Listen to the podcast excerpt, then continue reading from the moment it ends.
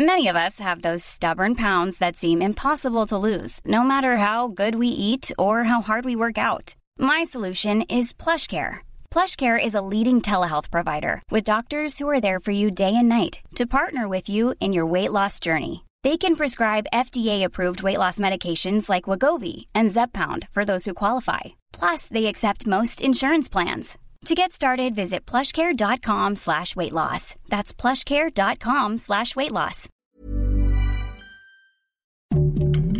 Heraldo Podcast, un lugar para tus oídos. Noticias del Heraldo de México.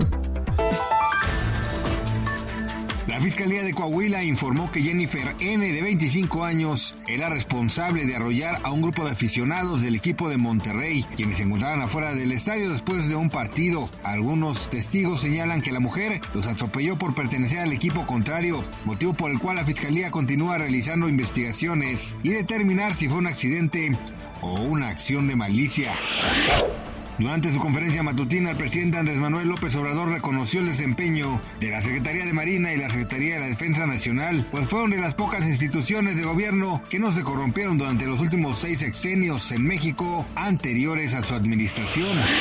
Un joven israelí de 18 años se convierte en la primera persona en ser encarcelada por negarse a participar en el conflicto armado entre Israel y Hamas. Su nombre es Tal Mignik y fue condenado a permanecer 30 días en una prisión donde ha sido sometido a rigurosos métodos de disciplina.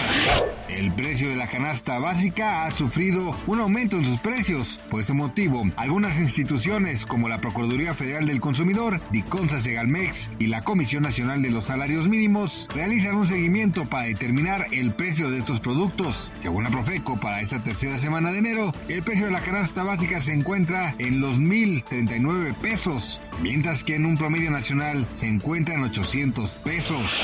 Gracias por escucharnos, les informó José Alberto García. Noticias del Heraldo de México.